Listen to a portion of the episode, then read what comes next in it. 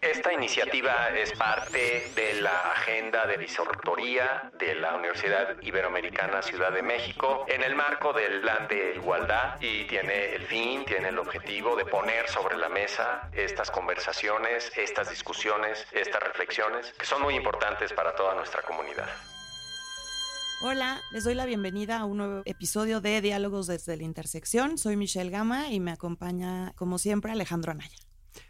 ¿Qué tal? ¿Cómo están? Ya iba a decir buenos días, porque ciertamente es la mañana cuando estamos grabando este podcast, pero por supuesto que se escucha en todos los horarios. Es un gusto de nuevo, Michelle, estar contigo en este espacio, estar en esta cabina de Ibero 90.9 y pues es un enorme gusto estar con Santiago Esteniu, pero haber pronunciado bien tu que es un cineasta que se interesa de manera particular, y a lo mejor ahí el verbo interesarse eh, queda chico, por asuntos pues, relacionados con los derechos humanos y de hacer y de manifestar, representar, eh, compartir con audiencias más grandes historias, ¿no? Pues de sufrimiento humano con distintas características a través del cine. Y yo tuve la fortuna de conocer del trabajo de Santiago a través de tesis de la maestría en Derechos Humanos y Democracia de la Flaxo. Y es lo que nos llevó pues a, a contactarte, Santiago, y pues a invitarte a charlar aquí con nosotros, pues por supuesto del caso de Rita, de Rita Patiño, que ya nos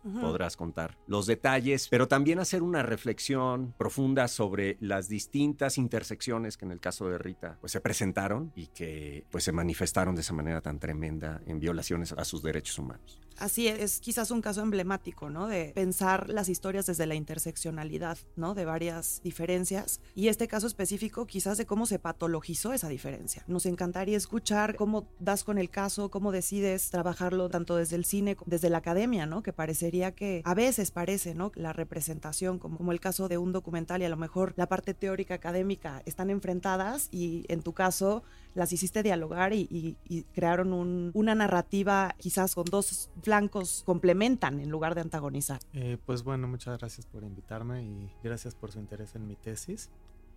Eh, pues yo en realidad me encontré con la historia de Rita porque a mí siempre me ha gustado mucho correr y estaba leyendo un libro sobre la historia de una persona que se llama el caballo blanco, bueno no se llama caballo blanco, la, conocen como caballo blanco, que es alguien que se dedicó eh, pues a correr en la Sierra Tarahumara.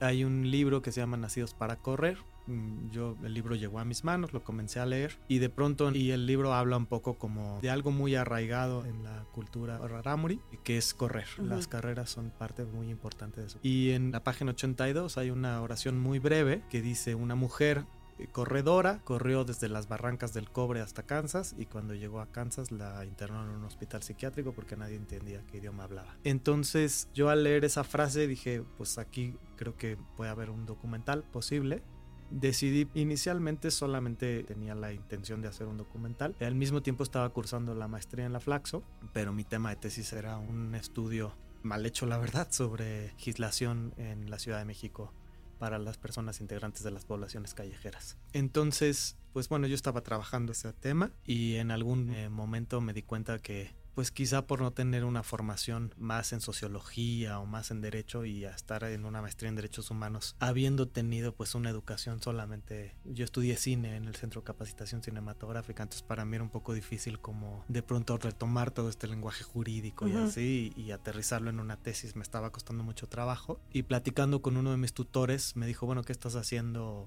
además de eso? Entonces le dije, bueno, estoy haciendo esta investigación sobre el caso de Rita y me dijo, ¿por qué no tratas como de escribir algo sobre sobre eso. Entonces lo que hice fue como la investigación que yo estaba haciendo para la película, aterrizarla dentro de utilizando las herramientas teóricas que nos dieron en la maestría y tratar de ponerle un marco teórico y tratar de hacerla pues digamos sistemáticamente o académicamente para que digamos la la, la, película no solamente fuera la película, sino que hubiera una, pues una reflexión más profunda desde el lado de la academia. Platícanos un poco, Santiago, de, Rita Patiño, ¿no? De su historia. Y después, si quieren, regresamos al tema ya de las intersecciones, más desde una perspectiva más conceptual o lo que sea, ¿no? ¿Quién es Rita Patiño y qué le pasó? Bueno, Rita Patiño fue una mujer que creció y vivió en la región de Cerocagui, que es, está en las barrancas del Cobra, en el estado de Chihuahua. Era una mujer tarahumara y su caso se vuelve muy connotado porque en los años 80 ella es localizada en una iglesia en el sótano de una iglesia, en un pequeño pueblecito que se llama Manter en Kansas. La encuentra el pastor de la iglesia y la encuentra en el sótano comiendo huevos crudos. Entonces él intenta comunicarse con ella, se da cuenta que no hablan el mismo idioma y llama a la policía. Eh, la policía llega, intenta conversar con ella, no logran entender qué es lo que está diciendo, la encuentran sucia, la encuentran deshidratada, la encuentran hambrienta y entonces arrestan por estar, eh, digamos, sin permiso en la iglesia, la llevan a la policía, yo la verdad no creo que con fines, digamos, de arrestarla, sino más bien con, una idea de apoyarla y de ver por qué está ahí por qué viene en esas condiciones eh, tan desafortunadas, ¿no? Y llaman a los servicios de salud mental y ahí creo que se comete un, un primer gran, gran error en su caso, que es que la persona que intenta comunicarse con ella sin hablar, ella habla la variante Raromari del Tarahumara, que es la variante que se habla en el oeste, y esta persona no sabía ni que existía un idioma que es el Tarahumara. Entonces llega a una conclusión. ¿Era un intérprete al español nada más? O, Pues era una persona que se lee en, el reporte que hace, dice, la mujer habla español o portugués o alguno de los idiomas de alguno de los países de Latinoamérica. Y con esa capacidad lingüística de comunicación con ella, llega a la conclusión de que ella es esquizofrénica, que tiene ideas delirantes, que es un peligro para sí misma y que lo más conveniente eh, con una persona así es institucionalizarla, meterla a un hospital psiquiátrico y normalizarla.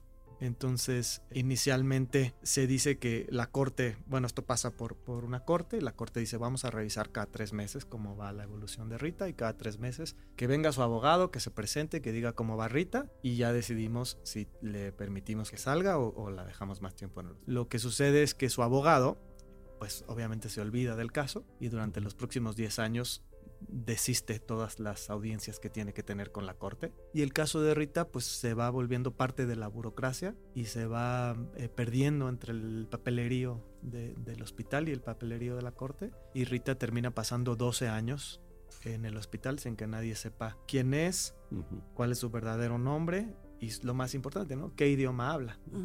Entonces... Y con un diagnóstico clínico equivocado, ¿no? Con un diagnóstico de esquizofrenia que no, digamos, tomaba en cuenta, que, donde había confusiones muy claras, por ejemplo se decía que un comportamiento eh, psicótico era el hecho de que ella usara muchas faldas super, eh, se las ponía una encima de las otras, ¿no? Entonces, pero si uno ve cuál es la vestimenta de las mujeres en la región de Cerocagui, pues son faldas anchas, plegadas, que, que, llevan este, la falda y el fondo, y pues es natural que una persona se quisiera poner tantas faldas, ¿no? Se decía que se pasaba mucho tiempo dando vueltas en círculo y, y haciendo canciones que eran lo que se llama ensalada de palabras, ¿no? Que no tienen ningún sentido. Pues eh, digamos, eso quizá podría... Yo después cuando conocí a Rita y vi que ella continuaba este, haciendo ese tipo de, movimientos, me di cuenta que, que, muchos de esos movimientos tenían una connotación religiosa, ¿no? Y que muchos de esos conocimientos, pues de algún modo replicaban bailes o danzas que se hacen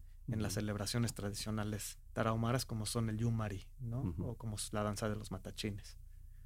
Entonces, eh, sin tomar en cuenta todas esas cuestiones culturales y, realmente perdidos en la comunicación lingüística, llegaron a ese diagnóstico erróneo que decían que ella tenía esquizofrenia cuando no tenía esquizofrenia.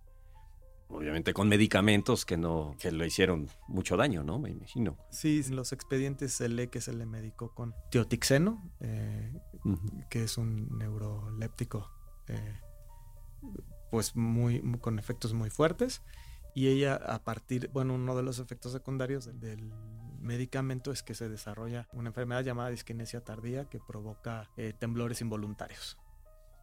En 1994 hay una organización que llega al hospital, es una organización que digamos enmarca la discapacidad desde una visión eh, donde dice las personas con discapacidad no tienen por qué estar institucionalizadas, tienen que ser integrados en la sociedad y lo que me cuenta su abogada es que ella tenía presupuesto para llevar cinco casos. Que entonces ante la cantidad enorme de casos agarró un sombrero y puso ahí todos los papelitos y que sacó un papelito que traía el nombre del caso, el número de Rita. Se Mm. empezó a leer ese expediente y se dio cuenta pues que era un caso terrible. Lo que llama mucho la atención es que cuando Rita entró al hospital, en un español pues muy básico, logró decirle a uno de los empleados del hospital que ella venía, en el documento en inglés dice The Old Mexico, de- del viejo México, ¿no? Para no confundirlo con New Mexico. Eh, y, y- y de un pueblo, y, di- y dice de, de un pueblo que se llama Chuchurahue. En realidad ella se refería al pueblo Cerocahue que está en México. Entonces esta, esta nota de un enfermero o de algún trabajador del hospital se queda en la parte inicial del expediente y nadie más la vuelve a revisar por 12 años y el expediente crece, crece, se llena de papeles y pues me imagino que se guardaba ahí en algún archivo muerto y nadie nunca volvió a revisar el expediente. Hasta que esta abogada llegó y dijo, bueno, va- vamos a revisar desde el principio cómo llegó esta mujer aquí y por qué está aquí y por qué Ujú. nadie sabe qué idioma habla ni de dónde viene y dio con esta nota inicial. Entonces, de manera muy sencilla, llamó un antropólogo de la Universidad de Nuevo México. Esta persona hablaba tarahumara, pudieron tener una primera conversación en tarahumara con Rita y Rita dijo, pues lo más importante que es, yo no quiero estar en el hospital, por favor, ayúdeme a regresar a mi país. Después hay todo un proceso bastante complejo de cómo fue la- el regreso de Rita, pero digamos para hacer la historia corta, el Instituto Nacional Indigenista llevó las riendas del proceso de, de traslado a México y Rita regresa a vivir con, con una de sus sobrinas, Juanita. Y en ese momento la organización en Kansas demanda al Estado por haberla, bueno, la demanda era muy amplia, pero digamos, el único argumento que progresó fue el hecho de que se le medicó sin haberle informado cuáles eran las posibles consecuencias de esa medicación. Los demás argumentos fueron desistiendo poco a poco. Y ahí se ve como, digamos, todo el estado de Kansas pues está muy poco preparado para llevar un caso así. Entre las cosas más difíciles era que el caso no pudo llegar a juicio, fundamentalmente porque si defensa y fiscalía iban a presentar ante un juez, ¿no? El argumento de, bueno, trajimos a esta señora, no sabíamos qué idioma hablaba y uno va a decir eso fue inadecuado, el otro va a decir no, no fue inadecuado. Necesitaban dos traductores para poder hacer una revisión cada uno con Rita, ¿no? Y solamente había una persona psiquiatra que pudiera hablar el idioma tarahumara, que es el doctor Fructuoso Urigoyen, que vive en McAllen, que tenía, digamos, licencia médica en Estados Unidos y además podía hablar esa lengua indígena, ¿no? Entonces el caso como que se atoró, no pudo nunca llegar a juicio, se volvió eh, muy complicado que progresara y al final la juez pues tomó una decisión medio salomónica, pero pues que finalmente fue conveniente para Rita, que fue a ver, de todas las personas que están acusados en este caso, ¿quiénes tienen seguro responsabilidad civil por daños profesionales? Ujú. y resultó que varios de los trabajadores del hospital, el abogado, tenían un seguro y se juntaron los seguros de todo mundo y Rita eh, recibió una indemnización bastante sustanciosa. Y sustanciosa, por ejemplo, la recibió en el año 99, recibió una cantidad equivalente a lo que costó la casa en la que yo viví de niño, que era una casa pues de clase media en el barrio San Jerónimo. Podría haber sido, digamos, suficiente para que Rita viviera con esa indemnización por el resto de su vida, pero entra una actitud un tanto paternalista en donde se considera que ni Rita ni su sobrina tienen la capacidad suficiente No me digas, le quitan su agencia otra vez. para manejar su dinero y entonces nombran a una monjita. Eso eh, fue en las cortes allá de, Ajá. de Kansas, ¿no? Las que como decidieron la esto. administradora de Rita. Y esta persona, una vez que retoma el dinero de Rita, hasta los primeros dos años les envía en total 6 mil dólares de, de todo el dinero que habían recibido y posteriormente abandona el convento y nunca más vuelven a saber ellas con la indemnización de Rita. Eh, la corte hace un segundo, digamos, la llama, le dice, a ver, ¿por qué no has reportado do- qué pasó con las cuentas? Entréganos la cuenta. Y pues básicamente el dinero desaparece. ¿no? Cambian de, de figura, en lugar de decir, bueno, ella dice aquí quedan 10 mil dólares, y en lugar de decir, bueno, denle los 10 mil dólares a Rita, otra vez nombran otra persona, nunca jamás buscan a Rita en México y nombran otra persona que lo único que hace es cada año le cobra al Estado mil dólares por la administración del dinero que queda hasta que pasan 10 años y el Y se dinero se acaba. Y se acabó. To- todo esto eh, lo pueden ver ustedes en el documental. ¿no? Sí, se De- llama La mujer de estrellas y montañas. Y también lo pueden leer en la tesis. que ahorita les damos bien el título para que la puedan buscar, quienes estén muy interesados. Y va a salir también como libro. Esperemos que pronto, pero lo pueden ver en la tesis eh, que se llama Mecanismos de Exigibilidad, Interseccionalidad e Historia de Vida en el caso de Rita Patiño. Digo, nos contaste con un buen nivel de detalle, Santiago, la historia de Rita. Y pues bueno, los tiempos de los podcasts van, y ustedes saben, con cierto límite. Entonces lo que les vamos a proponer, o lo que les estoy proponiendo ahorita, ahora sí que así en caliente, es que hagamos un segundo Capítulo. capítulo Sí, sí. de nuestra serie con Santiago, eh, donde nos metamos a lo mejor al análisis de las Sí. interseccionalidades y eso, ¿no? ¿Cómo ven? Coincido, sí. ¿Te gustaría, Santiago? Sí, sí, perdón, yo pensé que apenas iban 10 minutos, pero... No, así es, así, es son los esto. tiempos en las cabinas. Así es esto, se pasa el tiempo muy rápido. Así que si aceptas, Santiago, nos encantaría tenerte para un segundo capítulo. Sí, de acuerdo. Bueno, pues Santiago, muchísimas gracias. Ha sido un placer, un privilegio tenerte aquí con nosotros en nuestro programa, en nuestro podcast. Y pues ya estamos apalabrados para, para seguir esta conversación. Michelle, muchísimas gracias. Gracias a ti, Alejandro. Gracias, Santiago. Buenos días, buenas tardes, buenas noches a quienes nos escuchan. Y nos vemos en el siguiente episodio. Gracias. Hasta luego.